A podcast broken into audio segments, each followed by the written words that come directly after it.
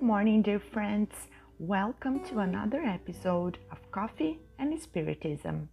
This is Camila Fará, and today Gustavo Silveira brings us a message from Emmanuel, psychographed by Chico Xavier, taken from Courage, chapter 24, entitled Pray and Pay Attention.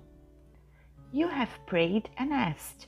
Now calm yourself and serene so that you may receive the answers from divine providence.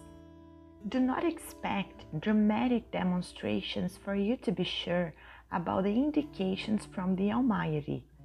Just like the sun, which does not need to be physically present on earth to give life to a plant, as it can be reached by its rays, God has millions of messengers who perform his sublime plans. Therefore, pray and ask. After that, pay attention. Something will come by via someone or via something, giving you basically the information or advices you have requested. In many circumstances, the advice, a guiding phrase, or a blessing word will reach your soul in a conversation with a friend, in a page of a book, in a small advertisement, or even on a simple sign in the street. More than this, very often the answers of the Lord to your needs and requests search for you in your sentiments, taking the pathway from your brain to your heart and vice versa. God will always answer. It may be through signs on the road, your religious faith in a dialogue with someone to whom you trust, through written words, through inarticulated messages from nature, through emotions that are in your soul, or from unexpected ideas that come to your thought, hence inviting your spirit to the observance of the eternal goodness.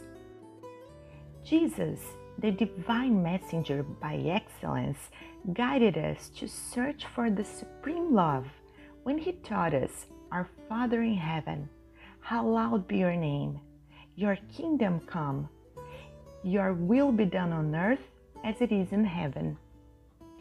And by emphasizing the problem of attention, he recommended us to search for a peaceful place for the service of prayer, just as he did to commune with the infinite wisdom. Let us remember the Divine Master and let us be sure that God is constantly listening to our requests. However, it is important to make silence in our inner world, forgetting about demands and desires, not only to listen to God's reply, but also to accept them, recognizing that the Almighty answers are always in our favor, although sometimes, in the spur of the moment, it seems to be against us. In the Gospel according to Spiritism, chapter 27, item 8, the codifier brings an interesting example of what Emmanuel really meant in this message.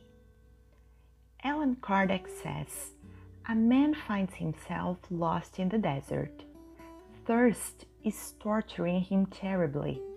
Fainting, he falls to the ground. He asks God to help him and waits. No angels will come to give him water. However, what does happen is that a good spirit suggests the idea of picking himself up and taking one of the paths that are before him. By pure mechanical movement, uniting what is left of his strength, he gets up, walks, and discovers not far away a brook. On sighting this, he gains courage. If he has faith, he exclaims, Thank you, dear God, for the idea you inspired and for the strength you gave me. If he is without faith, he will say, What a good idea I had! How lucky I was to take the right hand path and not the one on the left. Chance sometimes serves one admirably. I must congratulate myself for my courage and for not being defeated. And Kardec continues but you may ask why the Spirit did not say clearly, follow that path and you will find what you need. Why did the Spirit not show himself, guide him, and sustain him in his disanimation?